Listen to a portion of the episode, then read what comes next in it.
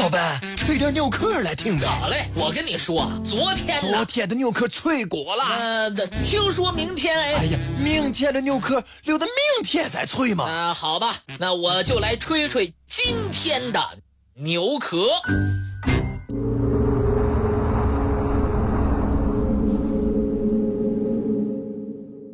每次有不同寻常的事件发生时，很多人就会跳出来解释，来让众人信服。这本无可厚非，但是所谓某方面的专家，就不能随便找个理由搪塞。所以。一九五四年七月十二日，发生在英国伯明翰城内萨图纳库尔达菲尔德地区的青蛙语，至今也没有什么明确的解释。那是因为科学家们也不了解其中的内情，不知道这样的现象。到底是因为什么原因造成的？最后会造成什么后果？某天，生活在英国的希尔法亚毛迪夫人带着小儿子和小女儿参加了一个在公园里举办的运动会。那是英国皇家海军每年的一次例会。他说：“我们高高兴兴地做完运动会的最佳观众后，就走出了公园。由于想给两个孩子买些东西，于是就顺路去了附近的一个综合市场。正在我们去的路上。”天气突变，乌云滚滚，暴风呼啸而来，豆大的雨点随之落了下来。我赶紧拉着两个孩子找地方避雨。我四岁的小女儿带了她的小花伞，我赶紧撑起来为我们三个人挡雨。就在这时，我们都听到了什么东西噼里啪啦的落到雨伞上。我觉得不大对劲儿。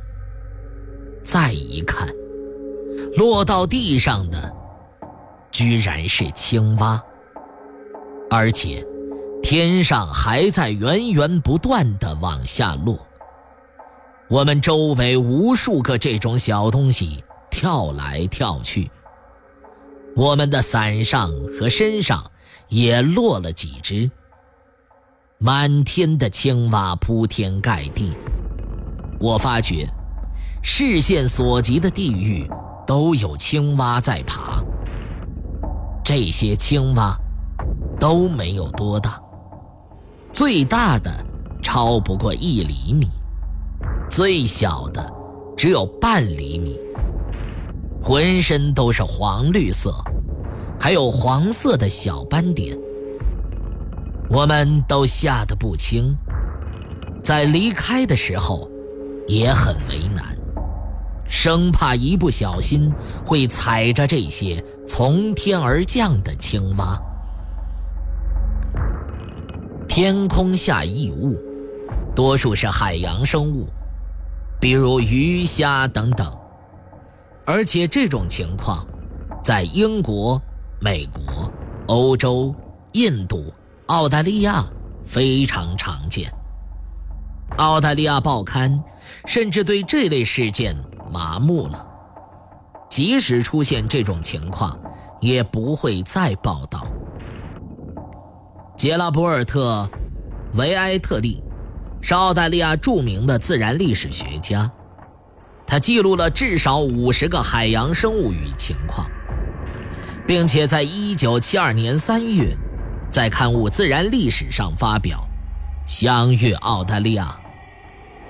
在文章中，不但记录了维多利亚城附近的卡里西地区在1879年下的小鱼雨，还详细描述了其他类似的鱼虾雨等等。怪雨现象不仅仅发生在西方世界，东方世界也是屡见不鲜。1975年，英国电台记者罗纳·塞班斯尔向众人诉说了亲身经历的一段奇事。他说：“我在第二次世界大战期间，服役于驻缅甸的英军。我随军来到巴基斯坦边境的库拉米拉城附近，这里根本没有多少淡水，士兵们喝的水都很困难，洗澡就更不用说了。但是，我很爱干净。”所以每次我都不会放过下雨的机会，并且每天都盼望着下雨。只要天降大雨，我就会准备好洗澡的物品，在大雨里好好的冲洗一下。某天，眼看又要下雨了，我连忙去准备洗澡的东西，随后就脱光衣服，涂上肥皂，在雨。中，就在我涂肥皂的过程中，就觉得天上有什么东西落到了我的身上。定睛一看，是小鱼。再看天空，无数条小鱼纷纷落下来，看样子应该是沙丁鱼。我还没反应过来。就被小鱼埋没了。我赶紧挣扎着从鱼堆里爬出来，狼狈地回到了自己的屋子。在类似的海洋生物怪鱼记录当中，除了鱼虾，还有其他的海洋生物，如在英国的一个小镇曾经出现过海螃蟹鱼、海蜗牛鱼。伍斯特城在1881年的一次狂风暴雨中，也出现了一场螃蟹和蜗牛雨。其实，怪雨出现的频率以及涉及的地区都很大，不能一一计数。怪雨现象一直都引起了科学家的重视和研究的兴趣。各种言论层出不穷，直到现在，世界各地的科学家们大体的观点是：怪雨的出现和旋风有非常大的关系。正是因为一股强大的旋风，把河流、湖泊和大海中的水卷起，并一直收纳到空中，连同水一起卷起来的。是水中的不同生物，在空中旋转不久，最终因为地球的引力，被卷到空中的水，附带水中众多的生物一起落地，形成了怪雨。这种说法听起来有几分道理，但是这种解释根本就不充分。存在着漏洞，比如，如果最终的研究结果是这样，那么，旋风卷起的那些水中生物为什么是单纯的一种？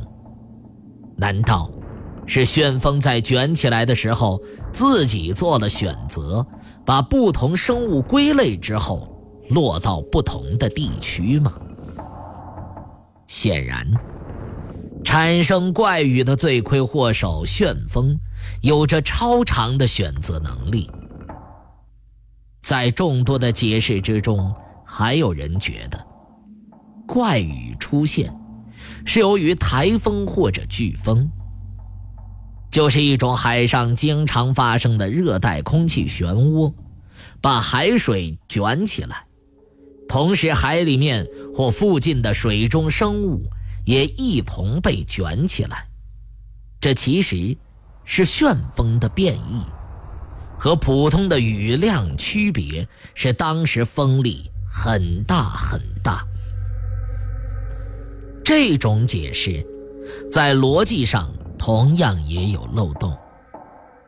除了雨水不会自己做选择外，在怪雨中还有些是深海中的小动物，而且有些鱼已经死亡，甚至有些生物都成为了鱼干而所有这些都是台风或者飓风论者无法解释的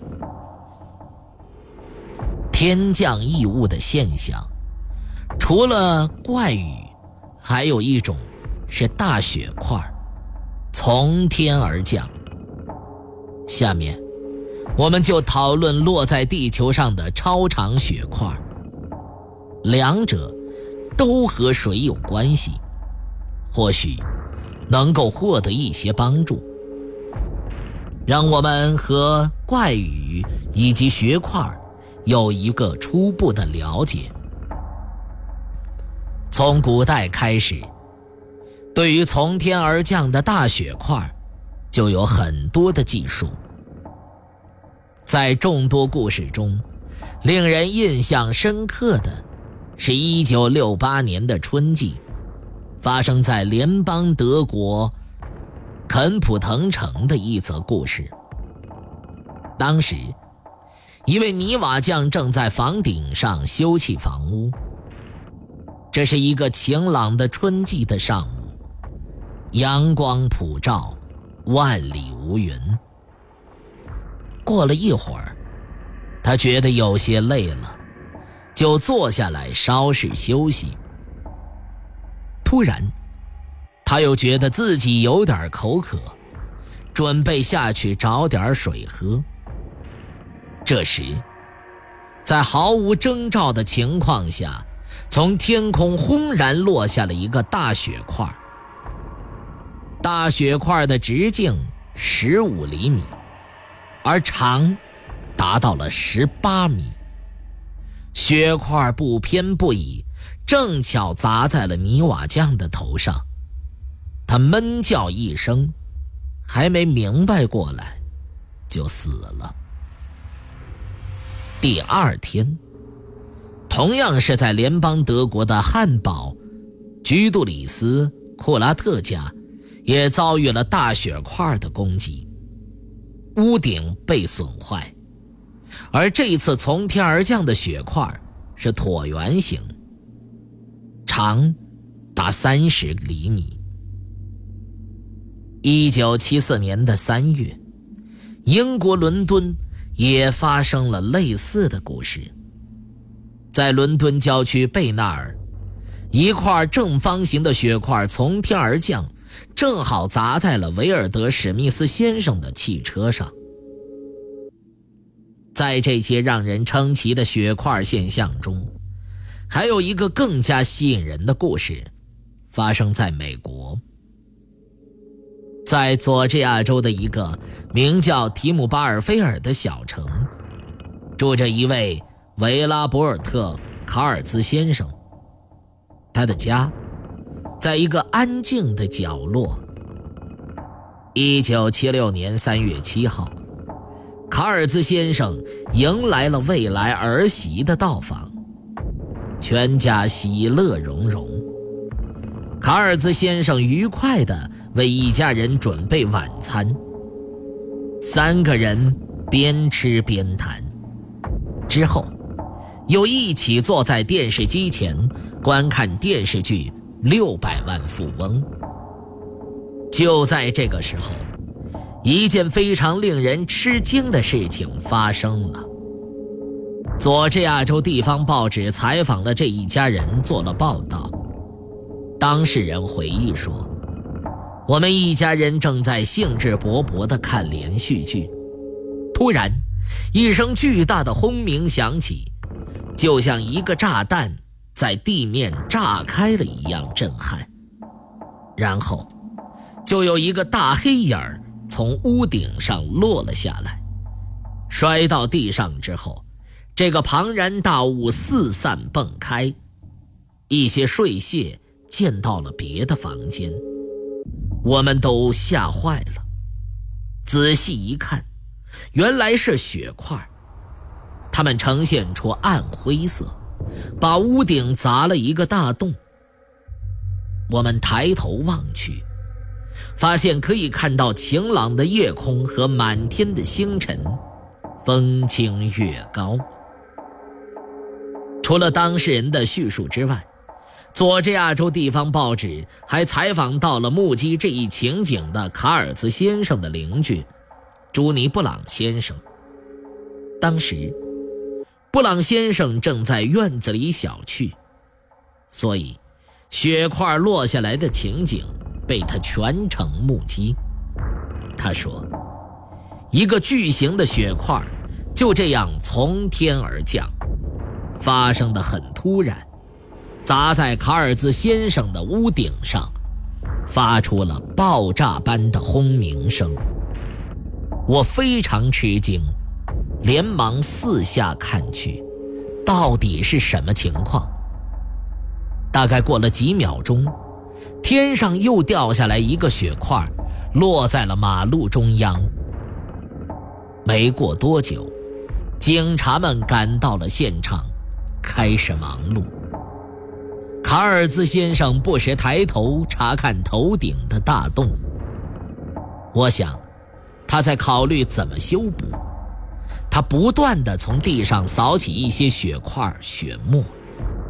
警察们则着手调查取证，收集血块样品。他们拿一个小桶装着收集到的血块，准备带到实验室去化验。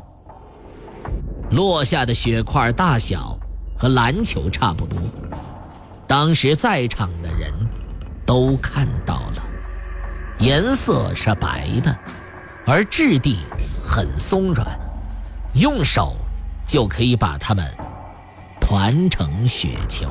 采集到的天上降下来的雪块样品被送到了实验室，实验室。隶属于梅肯学院。这个学院的自然科学系主任罗伯尔特·利曼教授和两个化学系学生一起对拿来的样品进行了检测。与此同时，警员把采集的另外一部分样品带回了警局的实验室去化验。很快。检测化验的结果就出来了。经过两方面鉴定，显示血块样品不含有任何的有害物质，和普通的血块一样，它们就是经过普通的血凝聚而成。那么，到底从哪儿飞来了这些血块，又怎么会突然降落在这儿呢？佐治亚州地方报社也在不断的向相关机构提出询问。经过多次分析研究，国家航空服务机构一位官员以及弗吉尼亚大学的一位天文学家都认为，很可能是当一架飞机飞过这里的上空时，导致了雪块的出现。蒂曼教授还解释说，出现漏洞的这架飞机的淡水管是雪块形成的罪魁祸首。从飞机的淡水管中流下的水，经过高空的冷空气凝结，一个大概四点五公斤到七公斤的雪块就形成了。但是。很多科学家不同意这样的说法。气象学家们觉得，巨大雪块落下来的时候，正是此地区晴空万里的时候，而当时的气温也不低。也就是说，在这样的气温条件下，淡水形成雪块是不大可能的，而且。据当地的居民回忆，他们当时没有看到飞机从上空飞过。还有一个有力的证据是，在这些血块中发现了一个小石子儿。针对这个问题，气象学家质疑：如果血块是飞机上留下来的淡水经过低温凝结而成，那么这个血块中的石子儿又是从哪儿来的呢？虽然说利曼教授等人对血块现象的一些解释不是非常严密，但他们的观点却不是没有道理的，因为确实曾有一块大块血块，由于飞机的原因落到地面上。那是一九七八年的一个下午，那天。